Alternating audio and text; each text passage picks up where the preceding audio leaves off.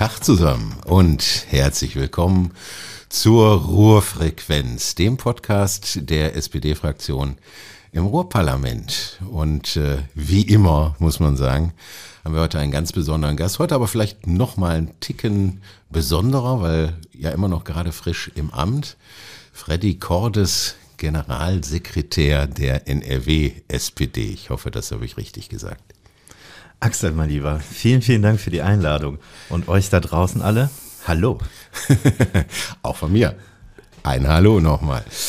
Ja, ganz, ganz frischer Generalsekretär, aber jetzt nicht mehr ganz frisch in dieser Partei. Zwar ein junger Mann, aber du bist schon lange auf Landesebene auch unterwegs. Äh, vielleicht kannst du mal so in zwei, drei Stationen, damit die Leute noch mehr begeistert sind von, von deinem Hiersein, äh, in zwei, drei Stationen sagen, was du so auf Landesebene gemacht hast in den letzten Jahren. Da ist ja einiges zusammengekommen.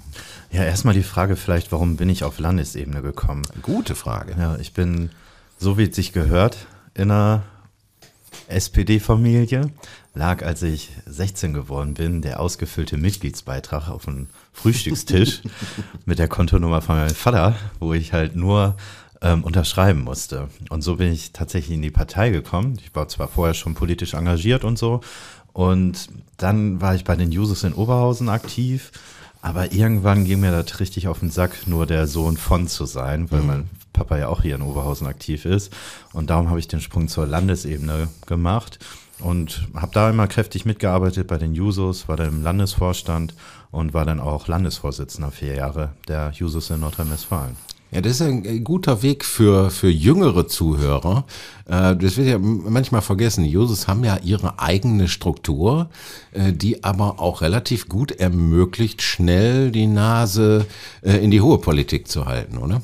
Ja, heutzutage mehr als früher, muss man ganz ehrlich sagen, weil sich Partei ja auch wandelt. Früher waren wir irgendwie zufrieden damit, dass wir unseren Landesvorsitzenden kooptiert hatten in dem Landesvorstand der NRW-SPD. Mhm. Heute haben die Jusos halt eigene stimmberechtigte Mitglieder, weil, weil sich die Mehrheiten auch geändert haben. Ja, also du hast im Prinzip damals schon ein gutes Team auch aufgebaut. Ich glaube, du arbeitest immer noch mit vielen zusammen, die du aus den Zeiten kennst, oder? Ja, ja. Die sind so mitgegangen. Manche hat man natürlich verloren, ein bisschen auf dem Weg. Ähm, Jusos ist natürlich, muss man ganz ehrlicherweise sagen, sehr, sehr studentisch geprägt. So. Mhm.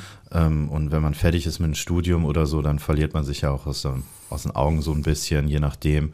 Aber viele sind übrig geblieben und das ist eine gute Juso-Generation, würde ich mal sagen. Ja, habe ich auch den Eindruck. Sind ja auch viele äh, um uns herum, auch im, im Ruhrparlament sind ja viele in deinem Alter.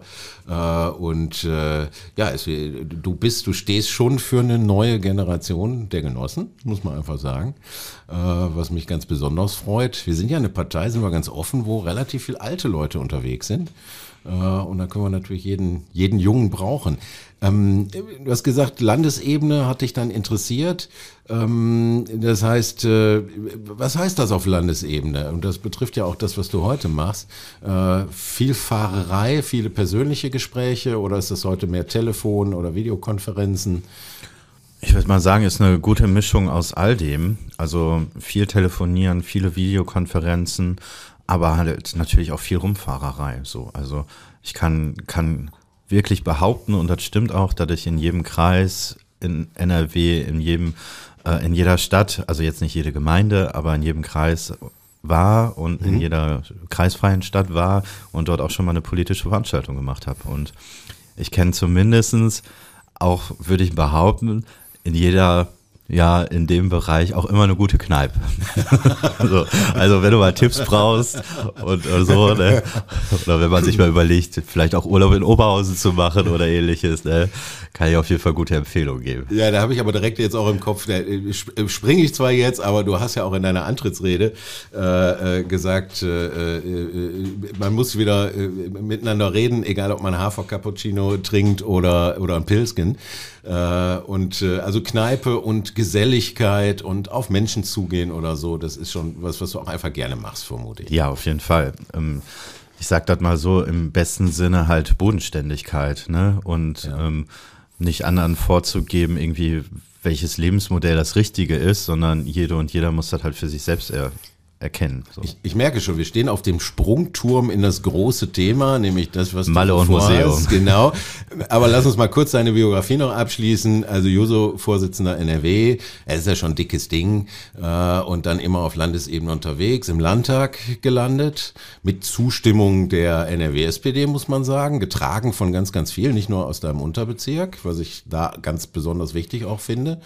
Äh, und dann muss ich sagen, auch zu meiner Überraschung äh, kam dann, ist ja noch gar nicht lange her, vor einigen Monaten die Meldung, oh, der Freddy könnte den Generalsekretär machen. Ähm, wie es jetzt genau dazu gekommen ist, ich frage einfach mal, äh, wie, wie kommt es zu so einer Entscheidung? Hat sich das, wie hat sich das auf dich so rauskristallisiert? Oder hast du gesagt, hör, hier, ich will und dann stand dir keiner im Weg? Nö, also ich wurde gefragt und ich glaube, jedenfalls wäre das mein Eindruck, dass ich so in den letzten Jahren nicht den schlechtesten Job gemacht habe. Vor allem im Bereich Campaigning oder Wahlkämpfe zu leiten. Ähm, ich habe ja neben dem Studium ein paar Wahlkämpfe geleitet, zum Beispiel den Oberbürgermeisterwahlkampf in Wuppertal also den, den wir damals gewonnen hatten mit dem Andreas Mucke. Ja. Ähm, ich habe den Wahlkampf in Bielefeld geleitet, den Landtagswahlkampf und Bundestagswahlkampf damals irgendwie. Habt ja dann bei der Wiebke Esther ähm, als Büroleiter gearbeitet im Wahlkreisbüro, habe auch nochmal im ländlichen Raum mal einen Wahlkampf geleitet und ähnliches. Mit den NRW-Users hatten wir eine große Kampagne mit Die Zukunft gibt's nicht für lau. Ähm, ja, das steht sogar im Vorwort von Nova Bus Buch drin, weil er das so geprägt haben. Ähm, mit, und dann waren halt verschiedene Punkte da, ne? Und das ist halt, finde ich, mein Ding, Kampagne zu machen, ob es jetzt eine Wahlkampagne ist oder um was Inhaltliches geht. Und ja, das fanden andere ganz cool und trauten mir das zu und haben auch gesehen, dass das erfolgreich war, wie zum Beispiel auch, war ich bei der Kampagne mit Nova und Saskia dabei, mhm. als die Parteivorsitzende geworden sind und so. Und ja, das und dann wurde ich gefragt. Oder dann habe ich, hab ich überlegt und dann habe ich ja gesagt. Ja, das ist schon was Besonderes. Ich meine, wer dich nicht kennt, äh, ich muss sagen, ich kenne dich ja aus örtlichen Zusammenhängen. Wir kommen ja aus einer Stadt. Ich kenne auch den eben erwähnten Vater, der hier auch tatsächlich eine sehr wichtige Rolle spielt. Ähm, in Oberhausen, um es mal auszusprechen. Äh, und äh, ich weiß, das ist immer, wenn einer so, ein, so, eine herausragende Stellung übernimmt, auch so ein Spruch, den man schnell mal sagt, aber ich kann wirklich nur unterschreiben, du bist immer der gleiche geblieben. Äh, und egal welches Amt du hattest und was du gemacht hast, du bist immer der Freddy. Äh, das ist ja was, was nicht vielen zu eigen ist. Manche wir nehmen ja irgendein Amt an und lassen sich dann nicht mehr blicken oder sind nicht mehr da oder vergessen ihre Wurzeln oder was auch immer. Du bist ja wirklich ein, ein, ein, im besten Sinne ein bodenständiger Typ. Ähm, aber du hast gerade gesagt, du bist auch Kampagnen erfahren, du weißt auch, wie die Theorie läuft. Ähm, ist das hauptsächlich auf Erfahrung begründet? Äh, oder ist das auch was, mit dem du dich beruflich oder in deiner Ausbildung beschäftigt hast? Also studiert habe ich Geografie und habe da auch meinen Master gemacht. Darum fand ich so Pläne und so im weitesten Sinne immer, mhm. immer spannend. Ähm, beruflich habe ich das natürlich auch ähm, dann als Kampagnen- oder Wahlkampfleiter zwischendurch auch in der Biografie immer wieder gemacht. Ähm, aber ich konnte halt, und das war mega cool, als NRW-Juso-Landesvorsitzender hast du ja auch ein paar Mittel zur Verfügung und du kannst auch Sachen einfach mal ausprobieren mhm. und gucken, ob es passt oder nicht, ohne und wenn es nicht passt, dann passt es halt nicht. Dann war das halt eine User-Idee so ein bisschen. ne? ähm, dementsprechend hat man Erfahrung gesammelt und diese, diese Neugier, auch mal was auszuprobieren, irgendwie habe ich nicht verloren, also ist mir nicht verloren gegangen. Mhm. Die nächste Kampagne, die ich so als Landtagsabgeordneter gerade vorbereite, die wird in den nächsten Wochen kommen. Die wirst du hier in Oberhausen vielleicht noch mal sehen. Uh. So, aber kann ich noch nicht viel drüber sagen. Ah, aber sag doch mal was. Aber ich sag mal so, ne, Oberhausen wissen wir ja alle, ist das Venedig an der Emscher. Ne? Definitiv, ja, ja, ja. Vom, vom Gasometer im Sturm ist Brausen. Das ist unsere Stadt. Ich, ich, ich habe, glaube ich, gerade mal das Bedürfnis auch zu sagen, ich bin immer sehr freundlich zu den Gästen. Wir machen ja keinen Investigativjournalismus, ja ein Podcast, wir sind ja eher auch mehr im Gespräch. Äh, aber ich habe auch einfach immer nette Gäste hier. Also es ist... Äh, du machst das auch sehr gut. Jetzt habe ich ein bisschen nach Komplimenten gefischt. Nee, ganz, ganz, ganz ehrlich, ich höre nicht viele Podcasts, aber bei dir höre ich schon mal ein bisschen rein. Okay, okay, dann nehme ich das mal so an. danke, danke. Ja, an der Stelle sagt dann, dann, dann, wenn ihr das das erste Mal hört, dann drückt doch unten auch mal auf den Abonnieren-Knopf. Äh, dann könnt ihr nämlich äh, noch mehr so bärige Stimmen wie heute. Wir haben beide, glaube ich, eine recht bärige Stimme. Hören. Und wir haben auch beide Radiogesichter, würde ich sagen. Wir haben definitiv Radiogesichter. das habe ich noch nie gehört, Radiogesicht. ja, das gefällt mir. Das gefällt mir. Okay, komm, kommen wir aber jetzt mal zum Eingemachten, Herr Generalsekretär. Äh, ist ja nun ein extrem wichtiger Job. Der Generalsekretär hält ja tatsächlich allen anderen den Rücken frei, muss trotzdem auch bei Sturmesbrausen, wo auch immer, äh, immer parat sein und bestimmt ja schon im Hintergrund sehr stark auch grundsätzliche Linien der Partei. Und jetzt, ich haus einfach mal raus, der NRW-SPD ging's ja in ihrem langen Bestehen auch schon besser als in den letzten zwei, drei Jahren. Ähm, und äh, jetzt ist äh, neues Gesicht, neuer Weg, immer leicht gesagt. Äh, aber bevor du antratst, äh, wie, wie hast du denn da die Lage eingeschätzt? Hast du gedacht, oh Gott, oh Gott, jetzt muss ich die Karre aus dem Dreck fahren? Oder hast du gedacht, nee, ich sehe da viele gute Ansätze oder, oder noch was ganz anderes? Also ich vorher dachte ich, wir sind als NRW-SPD so ein bisschen auf, auf einem Scheideweg. Wollen wir zur alten Stärke zurück oder wollen wir eher Regionalpartei werden, so wie in Baden-Württemberg oder Bayern? Mhm. Und das wie in Bayern und Baden-Württemberg irgendwie bricht mir ein bisschen das Herz, wenn du dir da die Umfragewerte der Sozialdemokratie anguckst. Ja, ja, momentan 9,5 in Bayern, oder? Landtagswahl. Wenn überhaupt, ne? So. Und ja. dann haben wir über den Osten noch gar nicht gesprochen. So. Ja. Mhm. Und das, das ist natürlich Anreiz zu sagen, du willst es anders machen, weil man, glaube ich, neue Antworten braucht und auch eine neue Parteistruktur. Und wir haben es ja gesehen beim Bundestagswahlkampf, dass es gehen kann. Mhm. Dass die Leute ja nicht denken, ach, die alte SPD verstaubt, 160 Jahre alt, wir brauchen was Neues, sondern dass sie ja schon bei der Bundestagswahl ge gezeigt haben, auch die Wählerinnen und Wähler, jo, wenn, wenn, wenn ihr uns Vertrauen gibt und eine Erzählung habt und wir kaufen euch das ab mit den Menschen, dann ist ja ordentlich was drin. Und meine Motivation dabei ist halt, ja, es ist für uns scheiße, wenn wir nicht irgendwie gute Stimmergebnisse kriegen oder wenn einige von uns nicht mehr in den Parlamenten sitzen oder so, ne, persönlich richtig scheiße und so. Ja. Aber was das für die Menschen bedeutet, das ist ja eigentlich die Katastrophe. Ja. Was das für die bedeuten würde, wenn wir jetzt nicht in der Bundesregierung gewesen wären, hätte sich der Mindestlohn nicht erhöht.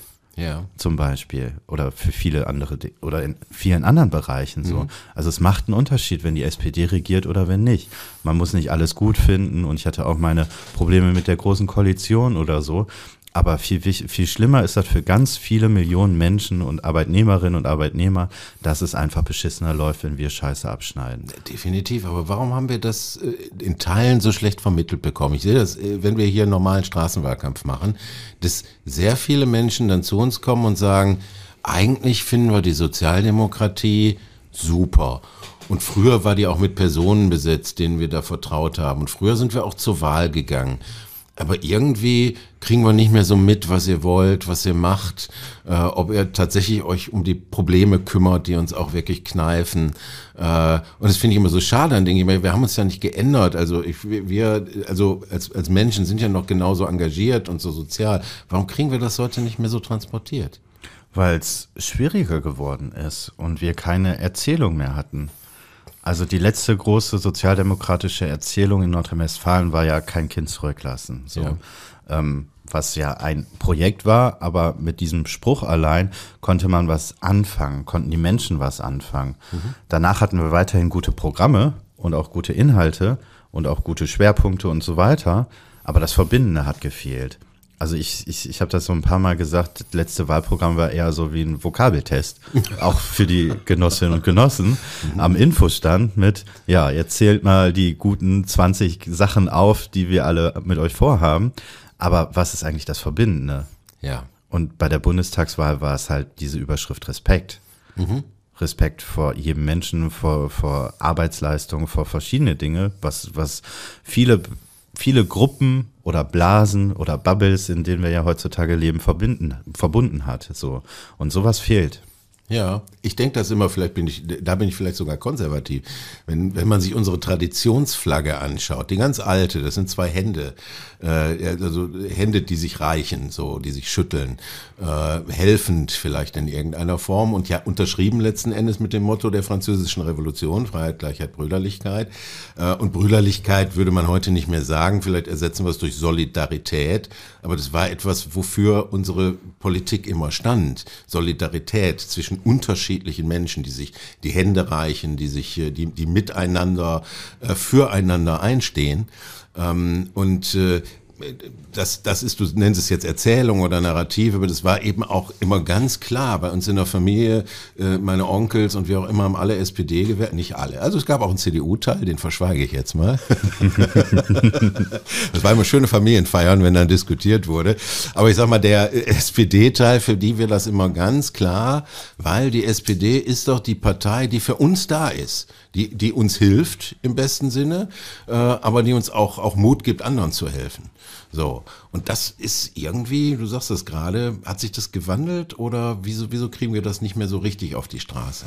Ja, einmal natürlich die Erzählung darüber, aber Gesellschaft hat sich ja auch gewandelt. Mhm. Wenn man früher von, weiß nicht, den, den Arbeiter, die Arbeiterin gesprochen hat, ne, identifiziert man sich eigentlich noch mit dem Begriff? die Menschen da draußen oder die, die einfachen Leute oder die kleinen Leute. Das sind alles Begriffe, die ich überhaupt nicht mehr verwenden würde, ja. weil, weil sich viele Menschen damit gar nicht mehr identifizieren. Wir sind ja halt viel, viel vielfältiger geworden und viel individualistischer. Also der Geist vom Neoliberalismus hat ja auch in der Gesellschaft Spuren hinterlassen, ja. dass, dass alle Menschen diese Gemeinschaft ja gar nicht mehr so wahrhaben wollen, wie sie eigentlich sind. So, ähm, ich war letztes Wochenende beim Archiv der Arbeiterjugendbewegung in, äh, in Erkenschwick und durfte ich einen Grußwort halten und da habe ich es auch nochmal versucht herauszuarbeiten. Ne? Also wenn du früher ähm, Arbeiterkind in einer Arbeiterfamilie im Arbeiterviertel warst, dann wusstest du, wohin gehörst so. Mhm. Und wenn du dann irgendwie in eine Bewegung gekommen bist, wie die Arbeiterbewegung über Gewerkschaften, Falken, Naturfreunde, Partei, also SPD oder ähnliches, ne, mhm. da hast du dann Leute gefunden, ja, okay, das sind welche von uns so. Ja. Ne? Und zusammen wissen wir, sind wir stärker und können irgendwie unsere Ziele erreichen. Oder besser ne, unsere, unsere Fesseln verlieren, wie man ja auch so schön singt in manchen Teilen. Ähm, ja. Und das ist halt der Weg, weil es jetzt halt viel diverser geworden ist. Und die Ansprache ist halt eine schwierige Aufgabe, weil sich halt viele Leute mit mit der hart arbeitenden Mitte auch nicht identifizieren und so. Ich glaube, die Leute, die wir meinen, hat sich nicht geändert, aber es muss sich eine Ansprache ändern. Und ich finde es halt mega interessant, wie der Andi Babler das in Österreich macht, bei der SPÖ. Mhm. Der dreht den Spieß nämlich gerade um und sagt halt von unseren Leuten da draußen, ne? Ja. unsere Leute, für unsere Leute und so weiter, ja. ohne den Begriff wirklich zu verwenden, was ist eigentlich Zielgruppe und was nicht. Ja, verstehe ich. Ähm, was wären denn da Instrumente und Mittel, die du dir vorstellen kannst? Weil äh, die, Leute, über die du gerade redest, gibt es genau heute vielleicht sogar mehr denn je. Die gesellschaftliche Spaltung, auch in Arm und Reich, ist stärker geworden. Äh, eigentlich, eigentlich müssten wir Stimmen haben ohne Ende, weil wir werden gebraucht ohne Ende. Ähm, aber Menschen haben sich, äh, zu der Erzählung meiner Onkels gehört natürlich auch dazu, dass man sich trotzdem auch überlegt hat, Parteimitglied zu werden und sich selber zu engagieren. Da hat ja im Moment das Maß, also man, man setzt ja heute lieber einen äh, blöden Kommentar bei Facebook ab oder beschwert sich irgendwo oder auch im kleinen Kreis, als dass man noch aktiv mitarbeitet. Ähm, glaubst du, das kann man noch mal ändern oder müssen wir damit leben, dass das jetzt so ist? Ja, in Strukturen muss man natürlich immer was ändern und anpassen. Ob jetzt immer die Sitzung im, in der Kneipe im Ortsverein um 20 Uhr abends immer das Richtige ist. Für meine Schwester ist es nicht Überraschung, wenn die morgens um ja. 4 Uhr aufsteht und zur Arbeit ja. muss, so, ja. ne? Aber für andere vielleicht das Richtige. Da muss man halt irgendwie offener werden. Aber ich glaube, durch Digitalisierung und ähnliches, ähm, Videokonferenzen, hat man auch eine Chance, Partei anders zu organisieren.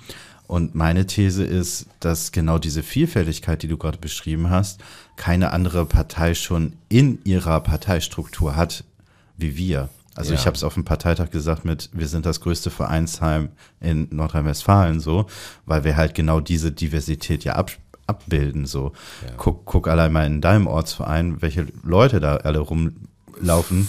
Alles. Genau. Alles. Also wirklich diverser geht's nicht. Ja. So, von bis über Bildungsabschlüsse, über ja. Kohle in der Tasche, alt, jung, alles dabei. Ja. Und das schaffen wir nur. Also es gibt, also es ist ja nicht nur ein Problem unserer Partei, sondern auch unserer Gesellschaft, dass die Leute nicht mehr miteinander sprechen, sondern in diesen Bubbles abhängen. Und ich glaube, wenn das eine Partei schafft, dann sind wir das.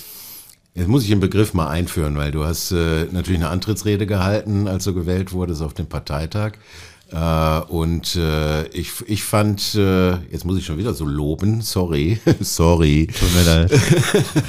Aber es war von den Reden, die ich gehört habe, schon die, die mir am klarsten gemacht hat, was derjenige, der sie hält, auch wirklich will, äh, weil du es eben auch auf den Punkt gebracht hast. Und da war so ein, so ein, so ein Wort, das du benutzt hast, eben auch Brücken bauen. Äh, und äh, das finde ich eben ganz spannend. Das, wir haben ja jetzt im Prinzip schon die ganze Zeit drüber gesprochen, aber kannst du das nochmal verdichten, äh, was, was für dich Brücken bauen heißt, wo die beiden Pfeiler oder die Brückenpfeiler oder gegensätzlichen Pole für dich überhaupt sind? Ja, erstmal ist das natürlich ein Bild, was die aktuelle Lage vereinfachen soll. Ähm, also es gibt nicht nur zwei Seiten. Ne? Also ich habe gesagt, Hafer Cappuccino und Hafenkneipe verbinden, aber genauso wie Malle und Museum oder Solarium und Solaranlage. Ne? Also das, das sind halt verschiedene gesellschaftliche Gruppen, die man verbinden will. Und es gibt immer weniger Orte, wo die sich eigentlich begegnen. Also wer mhm. geht eigentlich in welche Kneipe und trinken die da einen Hafer-Cappuccino oder einen Kaffee ja. oder ja. halt The Pills, was du angesprochen hast. Und den Diskurs musst du führen. Und ich finde, man schafft es halt nur mit Neugier und nicht mit erhobenen Zeigefinger. Also du hast gefragt, wie, wie findet man sowas heraus? Meine Antwort ist, mit den Leuten zu sprechen und zu fragen, was, was ist eigentlich euer Lebensstil? Wie, wie, wo, wo verortet ihr euch eigentlich in der Gesellschaft? Was seid ihr eigentlich? Und Co. Einfach mal direkt fragen so. Und ich glaube, die haben ziemlich viel gemein, diese gesellschaftlichen Gruppe, und haben auch einen gemeinsamen Nenner. Aber den zu, herauszuarbeiten und wieder zu sagen, ja, weil du jetzt irgendwie nach dem Feierabend in deinem Blaumann irgendwie einen Pilz trinken gehst, bist du der Assi und der oder die andere, die irgendwie in Düsseldorf für oder in Rüttenscheid für sieben Euro sein oder ihren Hafer-Cappuccino trinkt, das sind die Spießer von oben. Ne? Mhm. Das, das ist es halt nicht so. Die sind beide, beide Gruppen sind irgendwie ähm, abhängig beschäftigt, haben beide mhm. Gruppen die gleichen Probleme, um Kita-Platz zu kümmern und beide Gruppen wollen irgendwie eine gute Zukunft für die nächste Generation und so weiter und so fort. So, also es glaube, es gibt mehr Gemeinsamkeiten als tatsächliche Unterschiede. Und das habe ich mal versucht zu verdeutlichen an einem Getränk. Das ist natürlich ein bisschen abstrahiert. Ja, ich, ich finde die Metapher ja tatsächlich wirklich schön. Also da kann man zumindest was mit anfangen. Aber ich gebe dir recht, dieser Unterschied ist schon groß. Äh, und den kriegt man ja auch zu hören. Also es ist ja auch so ein bisschen so, ja, ihr habt euch ja da auch abgehoben und äh, ihr, ihr Studenten irgendwie, ihr wisst ja jetzt nichts vom eigentlichen Leben. Genau das. Ähm, so, es mag aber auch ein bisschen daran liegen ähm, und, und vielleicht muss man das auch noch mal stärker bedienen. Äh, ich glaube, wir beide äh, liegen jetzt im Alter zwar ein Stückchen auseinander, aber wir sind ja beide auch so Kinder einer Aufsteigergeneration, die noch Möglichkeiten hatte. So, wir kommen beide, beide Familien, die hart arbeiten mussten, um uns dann vielleicht auch unser Studium zu erlauben oder das, was ja, ja. so verrückte Sachen, wie ich jetzt hier heute mache, vor so einem Mikrofon sitzen. Ja, genau. Ne? Ähm, aber und, und, Verständnis war früher wahrscheinlich auch bei dir nicht so da, oder? Nein. also ich hatte sehr oft die Diskussion mit meinen Eltern, was, was machst du da eigentlich im Studium so? Und als ich dann irgendwie mal eine Stadtführung gegeben haben, dann konnten sie was damit anfangen, so, ne? Ja, bei mir war es genauso. Ich musste mir manchmal schon Sachen so ausdenken, die meine Eltern dann erzählen können, die ich mache, die irgendwie ein bisschen äh, einfacher sind. Nicht im Sinne von intellektuell einfacher, aber die man besser verpacken kann. Genau. Äh, Weil es natürlich einfach eine andere Art ist zu leben. So. Ähm, aber mir ist halt wichtig, und das eben gesagt, Respekt ist auch für dich nochmal so ein Begriff. Äh, mir ganz persönlich ist halt wichtig, dass jeder leben kann, wie er möchte. So, und da mag dann, das muss man sagen, der, äh, äh der Hafer-Cappuccino-Trinker ist vielleicht schon ein bisschen näher an dem, was er möchte. Äh, und äh, vielleicht der Pilztrinker fühlt sich ein Stück weit vielleicht ausgegrenzter oder denkt sich, naja, hm, äh, ist unzufriedener mit dem Leben. Ähm, wie können wir das denn, wie können wir da denn vielleicht die Lücke noch ein bisschen mehr schließen? Also ich würde sagen, halt durchlässig und in beiden Bereichen gibt es halt auch Arschlöcher, so. Ja. so. Und, aber die Großen und Ganzen, ich glaube, die, die würden den gleichen Weg mitgehen. Ich glaube, in Oberhausen wird das sehr deutlich auf der Lothringer Straße. Ja. Ähm, ich weiß, was du meinst. Also, wo da so zwei, sag ich mal, Straßencafés sich gegenüberstehen und auf der einen Seite das hippe Café ist und auf der anderen Seite halt die Operkneipe, sag ich jetzt mal so, ne?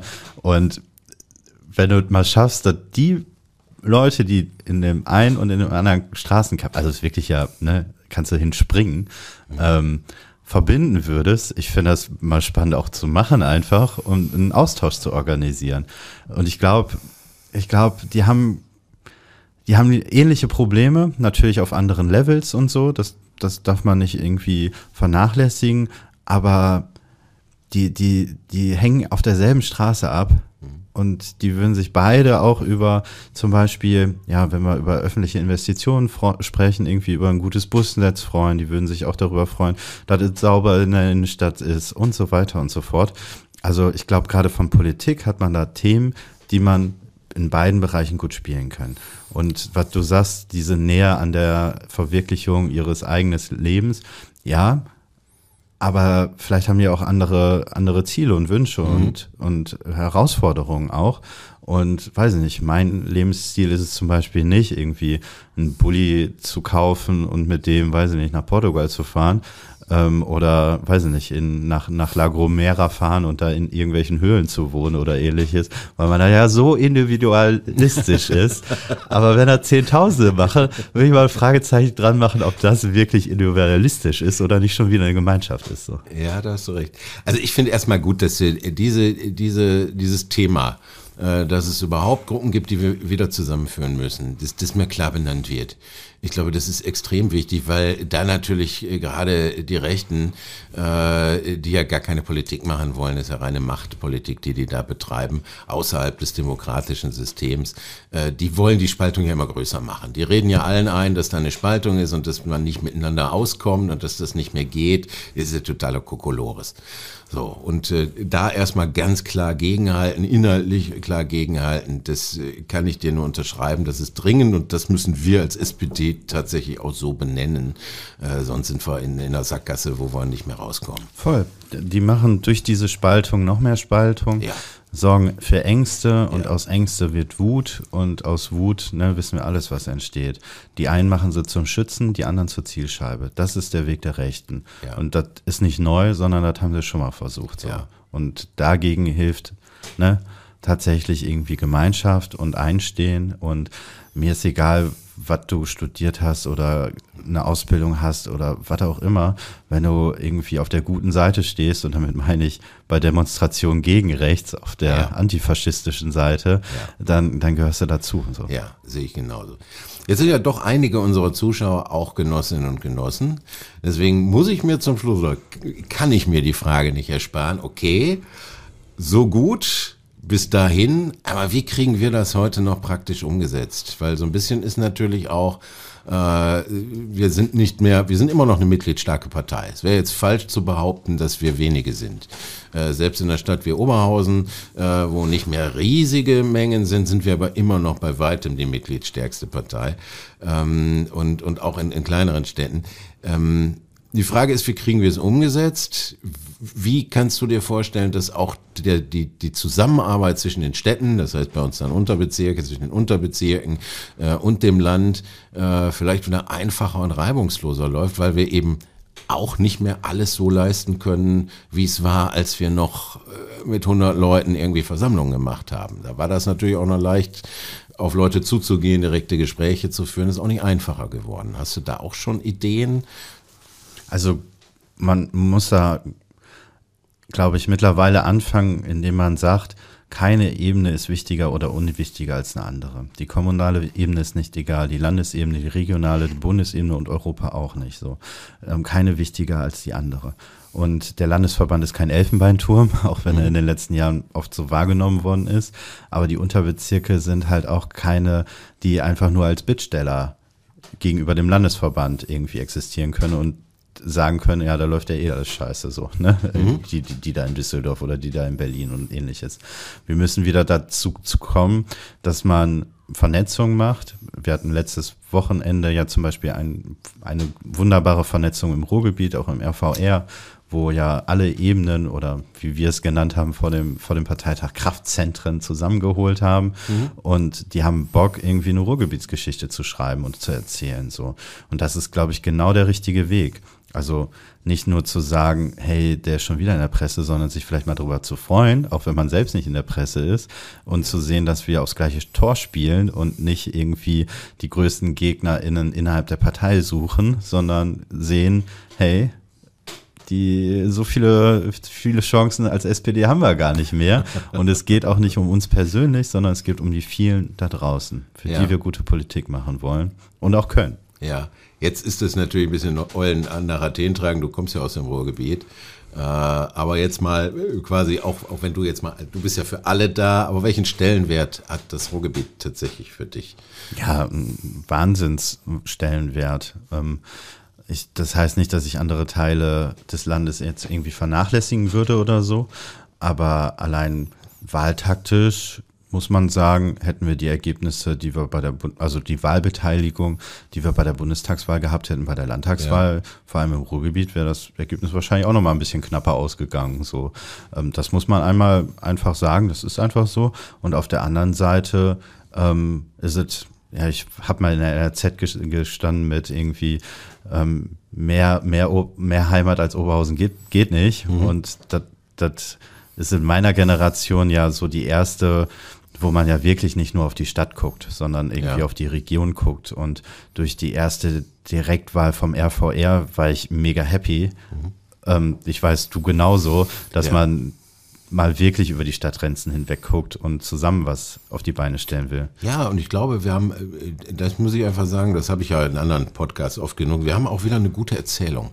Also das, das Ruhrgebiet, äh, finde ich, war ja erstmal in den langen Jahren der Umstrukturierung ähm, da war erstmal die Frage, wie sichern wir den Bestand? Ich sag's mal so, nachdem die Industrie abgezogen war, eine Region mit so vielen Millionen Menschen, wie können wir die überhaupt jetzt mal über die Runden kriegen?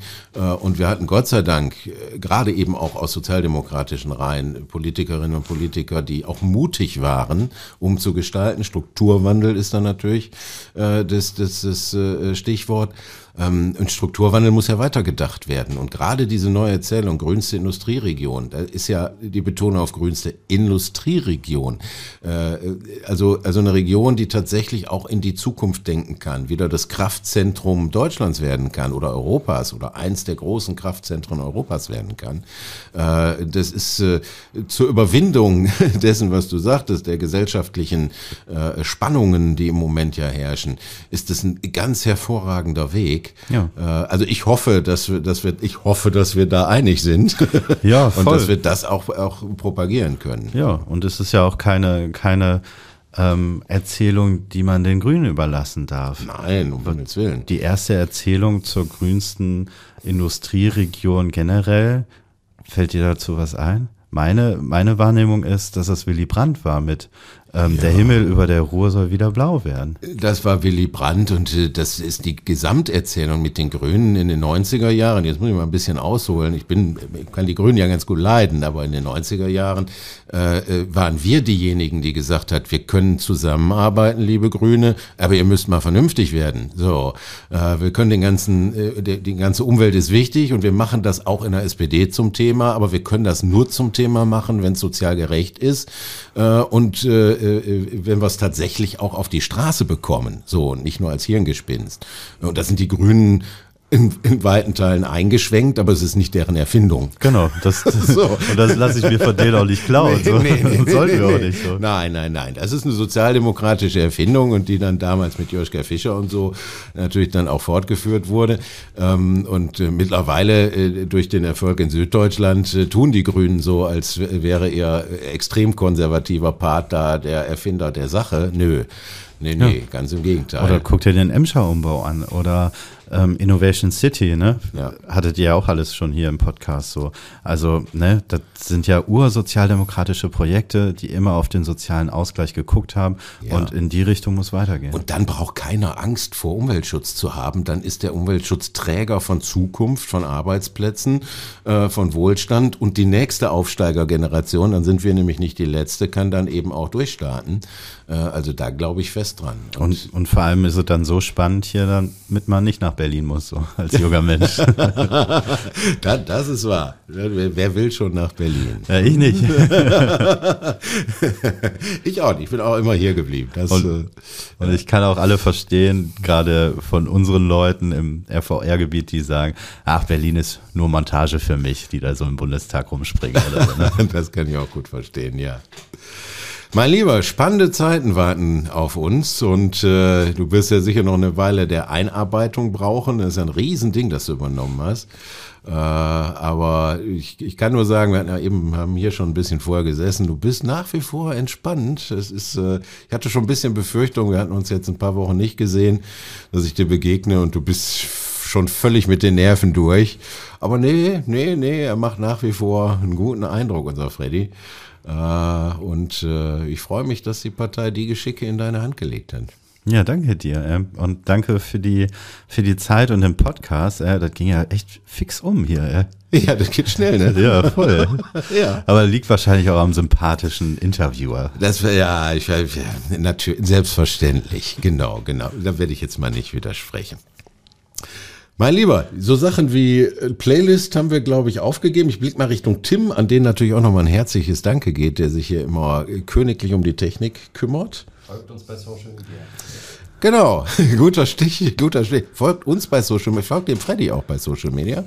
Du bist da wahrscheinlich überall zu erreichen, oder? Ja, ja. Also fast überall. TikTok lasse ich ein bisschen schleifen, muss ich mal wieder ein bisschen höher machen, aber ansonsten. TikTok? Gibt ja. Tanzvideos von dir? nee, Tanzvideos nicht, aber zum Beispiel ähm, gibt es ein Video über, also ich mache es mir eher spannend von Dingen, die im Landtag zum Beispiel selbstverständlich sind, wie zum Beispiel ein Friseur, den wir da haben und so ein bisschen Einblicke hinter die Kulissen. Es gibt vom letzten Weihnachtsmarkt in Oberhausen so ein Video, wo wir ein paar uh. Sachen mal futtern und bewerten und so weiter und so fort. Okay. Aber findet man auch alles bei Instagram und genau, das kann ich nur empfehlen. Also dem Podcast hier folgen und dem Axel folgen und dem Tim folgen und dem Freddy folgen. Dem kann ich nichts hinzufügen. Ich danke dir, dass du dir trotz der vielen Arbeit die Zeit genommen hast heute. Immer gerne, immer gerne. Dankeschön. Glück auf.